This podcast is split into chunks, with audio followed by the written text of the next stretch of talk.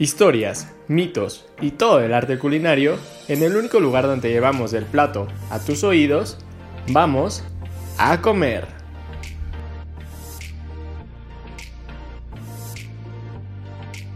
Hola a todos, muy buenas tardes, bienvenidos a otro episodio de A Comer.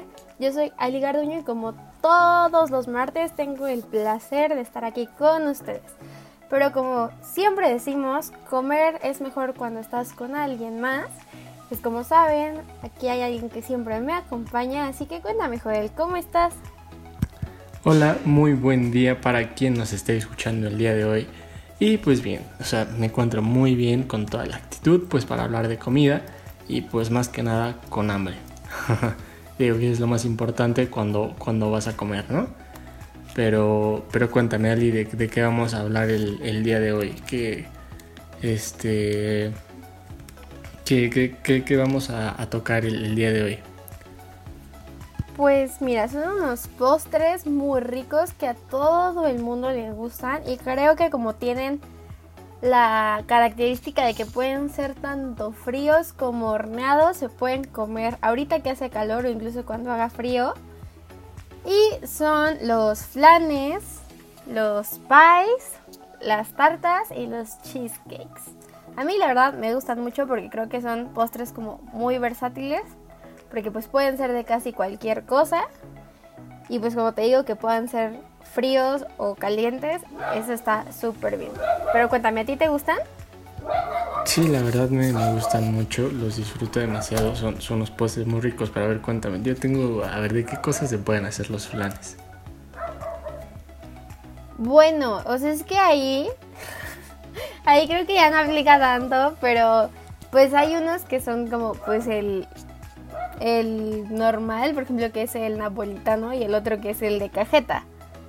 Entonces, pues, o sea, ahí ya hay dos sabores, pero pues creo que incluso hay mucha gente que ha experimentado con, algunos, porque por ejemplo estuve buscando, e incluso hay personas que lo han hecho flanes con frutas, o sea, no sé cómo sepa eso, ni tengo idea cómo se hagan, pero pues creo que hay bastantes formas de hacerlo. Ok, bueno, no sé, eso está extraño, porque pues ves que se hacen como a base de huevo y todo eso, ¿no? O sea, pues no sé cómo, cómo se haría con frutas. Es algo que tendría que experimentar y buscar un día a ver qué tal nos sale, ¿no? Pero, ¿qué, información tiene respecto a los flanes? ¿Sabes un poquito de su historia o, qué, onda? ¿Qué son? O sea, ya, ya dijimos un poquito que se preparan a base de huevos, pero ¿sabes de dónde, desde dónde se remontan? No te voy a decir. No, no es cierto. eh, sí, sí sé. Mira, te cuento un poquito. Pues los registros más antiguos de este postre pues datan en los romanos. Y pues esto fue porque cuando empezaron a domesticar como pollos y gallinas y ese tipo de cosas, pues empezaron a incorporar huevos a las recetas. Y pues empezaron con algo que se, eh, que se llama el, la tiropatina, que es el dulce que dio origen al flan.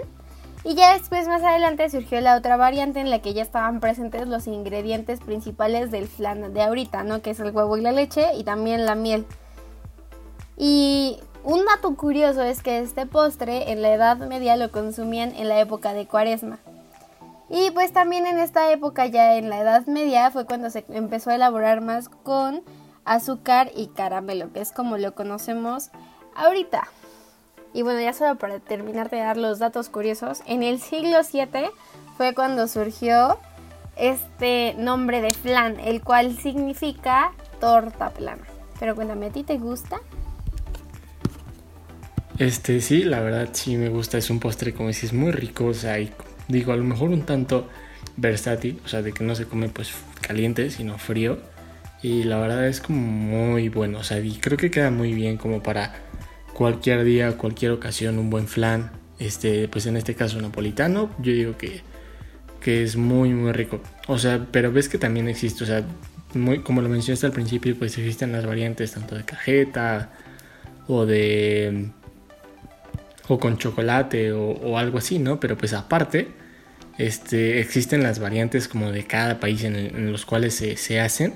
O sea, y es algo que pues a mí me causa eh, mucha no sé, o sea, como, es como curioso para mí, ¿no? Por ejemplo, pues en el caso de nuestro país, de México, que pues aquí lo conocemos como flan napolitano, ¿no? Y pues el cual, como dijiste, se hace a base de, huevos, leche condensada, leche evaporada, queso crema y pues se le puede poner vainilla, rompope, nuez, como un, toque de, lo que quieres que, tenga extra, ¿no?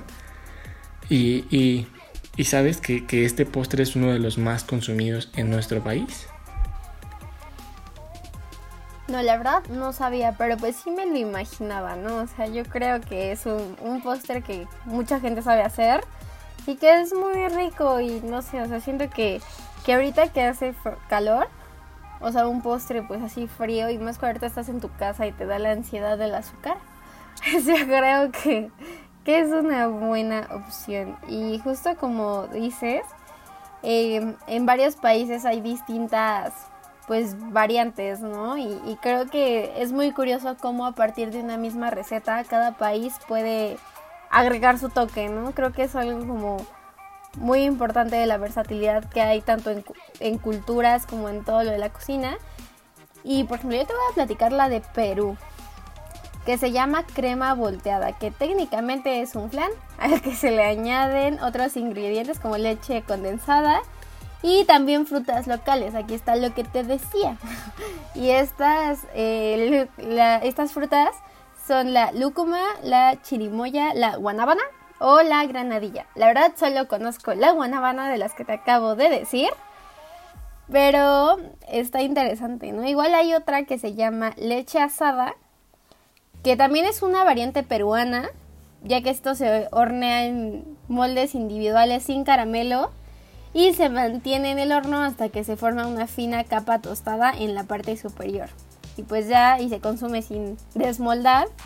Y pues, si no, o sea, según esto, no se considera un postre casero, sino un, un sino de restaurante o una fuente de sodas. Y bueno, igual lo curioso es que en Chile tienen una variante con el mismo nombre, o, o sea, igual leche asada, o también como flan de huevo. Y pues es un postre similar al flan y pues es igual con los ingredientes y lo mismo que te digo se mantiene en, en el horno hasta que se crea esta capa tostada y pues en algunas ocasiones lo sirven acompañado de dulce de leche.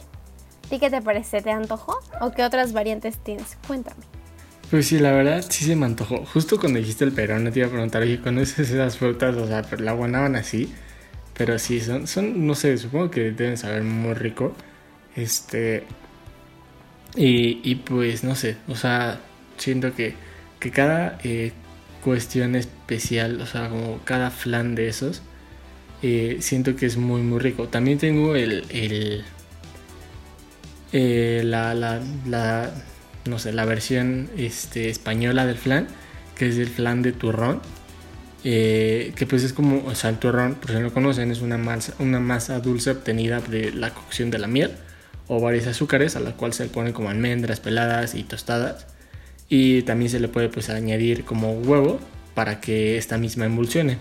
Y bueno, lo que decíamos de que era importante que al flan se le pusiera huevo, pues es justamente lo que pues al cocerse al baño María hace que se cuaje y pues tome la forma del molde y pues este mismo adquiere la textura ligera, gelatinosa y cremosa, ¿no? Entonces, pues gracias al huevo es que el flan tiene esa textura y, esa, y ese rico sabor, ¿no? Y pues bueno, ya para prepararlo, eh, pues ya hablando más en cuestión de la preparación del flan, pues, o sea, junto a los huevos, pues le pones como todos los ingredientes. En caso del flan napolitano en México, pues le pones la leche condensada, la leche evaporada, el queso de crema. Eso es opcional, o sea, también queda bien sin queso crema y, pues con lo, que, con lo quieras aromatizar o darle ese toque, o sea que puede ser con vainilla, con rompope, con nuez eh, o también alguna fruta como dices, no sé, algún zumo de fruta pues para que, para que quede con, la infusión de, esa fruta. Pero cuéntame, ¿tú tienes algún este mm, algún otro postre que, que sea así como fresco para estas épocas de calor que está bastante intenso? Sí tengo, pero solo quiero decirte que para seguirte demostrando que hay planes de muchas cosas, en Panamá tienen una variante tradicional con coco. Entonces, y es elaborado con leche de coco. Chécate. Y hay otra en Croacia que se hace con licor de rosas. O sea, ya ves, no todo en la vida es caramelo y dulce de leche. Oye, por ejemplo, de estas versiones, antes de contarte del otro postre, o sea, ¿cuál te gusta? Porque ves que aquí en México hay dos como muy conocidos, que es el flan napolitano y el flan de dulce de leche. ¿Cuál es tu favorito? O sea, ¿prefieres como las versiones mexicanas o las variantes que hay en, otros países? Pues mira, no, no he tenido la oportunidad de probar las variantes que hay en otros países, pero la mexicana me gusta bastante, no te lo puedo negar. o sea, pero justamente como en cuestión de infusiones o cosas así, pues las que también he probado y me gustan mucho, pues te digo, son las que tienen rompope o algo de cajeta o, como cosas de chocolate o algo así. Pero a ver, ahora tú cuéntame, ¿cuál es tu, tu favorita? O sea, ¿cuál es tu, tu, tu versión del flan favorita?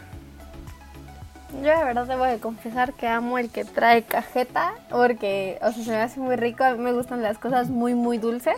Entonces, pues ese sería mi favorito. Pero Adivina, tengo otro postre que también me gusta mucho. ¿Quieres que te cuente de dónde viene? Si quieres, si quieres, cuéntame qué, qué, qué postre es. Em, el cheesecake. o sea, la verdad creo que es un postre muy, muy rico. Creo que hay cheesecakes de mil y un cosas. O sea, hay desde frutas que todos conocemos como, no sé, frambuesa, zarzamora, fresa, mango, de mil y un cosas y hasta de cosas que no son frutas como de chocolate y así. Y creo que es un postre como, no sé, creo que la textura de ese postre es como muy rico porque no sé, o sea, está todo cremosito y así deli. Entonces, creo que es algo muy cool. Y bueno, este cheesecake o pastel de queso lo conocemos porque, o bueno, más bien existió porque pues en la antigua Grecia se les ocurrió hacer esto, más específico en la isla de Samos. Ay, qué bonito es Grecia, ¿no? Hasta hacen cosas bien ricas de comer. Pero bueno, em, según esto, se atribuye que sepamos de este, de, este postre a Ateneo, ya que él es el que escribió la primera receta de este, de este pastel. Y bueno, ¿en qué consistía, pues simplemente se calentaba el queso triturado en una cacerola de cobre con miel y harina y ya después se dejaba enfriar y se servía. Y después de que Grecia fue conquistada por los romanos, la tarta de queso se convirtió en un motín de guerra. Pues sí, ¿no? La verdad. Creo que, o sea, digo, en ese, en, lo, en ese entonces lo ponían como si fuera como un robo, pero creo que ahora, o sea, que haya tanta comida en distintos lugares, pues eso está rico, ¿no? Porque puedes ir y no te lo robas, sino que lo conoces. y bueno, ¿cómo llegamos al cheesecake que conocemos ahorita? Es porque pues en Estados Unidos modificaron esa receta que se empezó a, pasar. Y pues en 1872 fue cuando un fabricante casero, quesero de Nueva York pues trató de reproducir una variedad de queso francés y pues por casualidades del destino, yo quisiera tener esas, casualidades del destino, pero pues no me sucede. Obtuvo un queso suave y cremoso. Y pues ya después esto lo vendía y pues así nació como el nombre de Philadelphia Cream. Y pues ya en 1928 se empezaron a, no es cierto, ajá, en 1928 se empezaron a crear pues estos pasteles de queso en una cafetería de Nueva York y esta versión genuina se le, se le atribuye a Arnold Ruben, que pues él hizo el cheesecake tal y como lo conocemos. ¿Tú qué piensas? Platícame. ¿Te gustan? ¿No te gustan? ¿Has hecho? Porque aquí debo de comentarles que aquí Mr. Joel sabe hacer todo tipo de postres, todo tipo de comidas. Yo nada más me las como, pero cuéntenme ustedes. cuéntame, Joel, ¿tú qué piensas? ¿Tú qué sabes? confirmo en esta cuestión de que nada más te comes lo que preparo. pero, pero ya después les contaré si, si te ha gustado lo que has probado. y bueno, pues no sé, hablando del cheesecake, pues no sé, es algo que a mí me gusta, es algo que disfruto, pero es algo que nunca puedo comerme solo como el puro queso. eh, siempre necesito como la mermelada de alguna otra fruta, que es lo que más ayuda, ya sea zarzamora, fresa, eh, mango, chocolate, que son como las variantes con las cuales lo he probado y con las cuales me, me gusta más este, este postre. Pero pues creo que aquí en México la de zarzamora es muy famosa, igual la de fresa. Y, y pues es algo que, te digo, como que depende eh, un poco de, con qué está acompañado, porque solo son pocas las personas que conozco con, que, se lo comen así, ¿no? O sea, digo, aparte también algo característico del cheesecake es pues su, su, su base, ¿no? Que es como de galleta y eso. Este pero, pero no sé, tú cuéntame, ¿qué más eh, tienes respecto al cheesecake? Igual como te digo, no sé, o sea, se me hace que la comida es algo en donde los países pueden ser extremadamente creativos y más por todo esto, o sea, por toda su cultura y eso. Y por ejemplo, para hacer el cheesecake, a pesar de que muchos ocupan pues este queso, que no sé si es el nombre real o es la marca, pero bueno, el queso Filadelfia. Eh, es, no, no es el nombre real, es el, o sea, el queso Filadelfia es queso de crema. Ah, gracias. O queso crema, como, lo gusta. O sea, Filadelfia es la marca. Muy bueno. Omitamos el nombre de eso. Y pues bueno, el queso o el crema pues es el que se ocupa mucho aquí en México. Pero en otros países ocupan distintos tipos de queso. Y eso hace que pues cambie un poco el sabor. O bueno, bastante.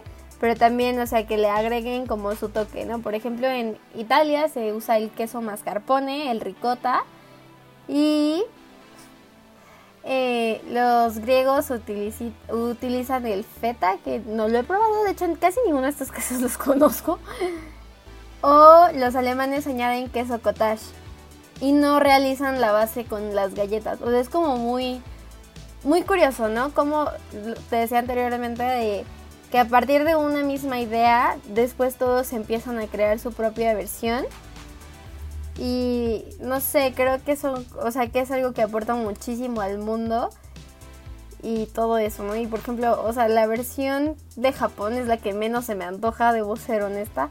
Porque, por ejemplo, combinan las claras de huevo y el almidón de maíz e incluso existen versiones con quesos azules o cosas así. Y también eso en otras partes del mundo lo ocupan, o sea, tanto como hacerlo con quesos azules hasta con chiles picantes, no me imagino un cheesecake de chile o con tofu.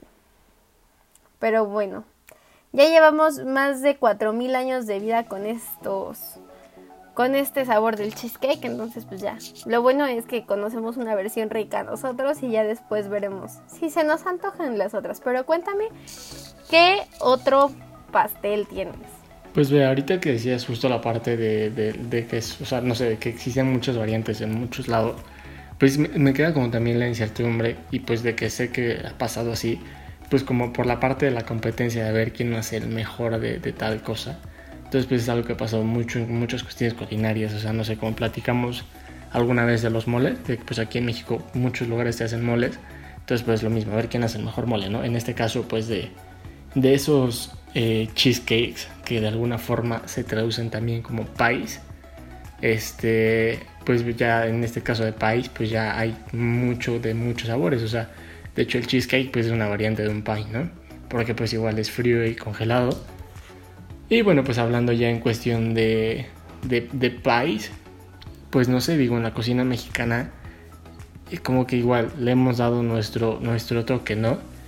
Pero algo que le causa, a mí también me causa mucha duda es hasta de, cómo se escribe, de pie o pie. Y tú, tú, tú sabes algo de esto, bueno, ¿tú, ¿tú cómo lo escribes? ¿Tú cómo lo usas? ¿Como pie o como pie? Ay, no sé, o sea, creo que nunca me había puesto a pensar cómo lo escribía, ¿sabes? O sea, pero supongo, o sea, según yo, ambas formas son correctas, pero no estoy completamente segura. Y pues no sé, o sea, yo creo que, o sea, depende como mucho en, en dónde, en qué región estés, ¿no? Porque creo que en, en Estados Unidos sí, sí se escribe como, bueno, no estoy segura.